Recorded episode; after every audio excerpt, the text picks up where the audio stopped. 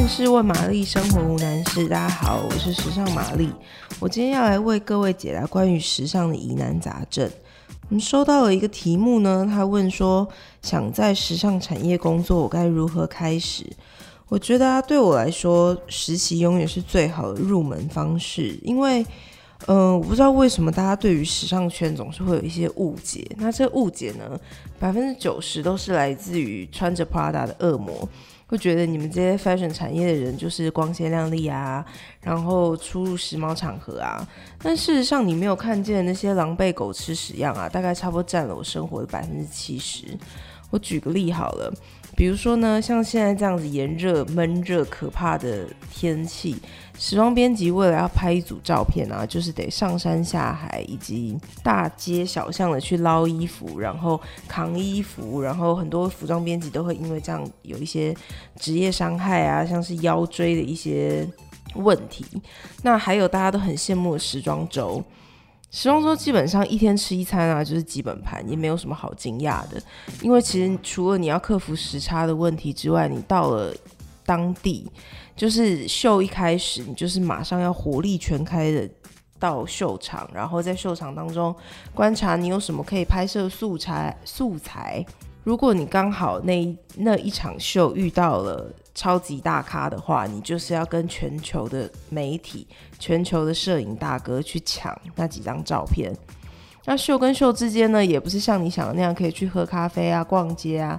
基本上秀跟秀之间，你就是要抢时间的发文啊。那基本上，嗯，有些时候秀之间，你在赶路的过程当中、搭车的过程当中，你就是在发上一场秀的即时。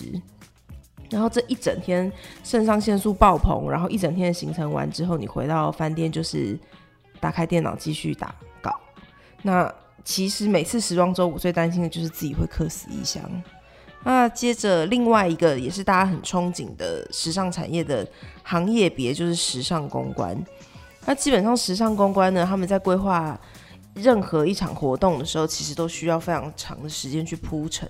那从大到小，比如说邀请媒体啊，邀请名人啊，然后到小到我餐巾纸要用什么材质啊，我的给大家 pass around 的 F&B 要吃什么啊，其实他们都是要考虑过的。比如说一瓶香槟大概可以倒几杯，那我今天邀请了多少客人，我大概要准备多少酒水，就是这种。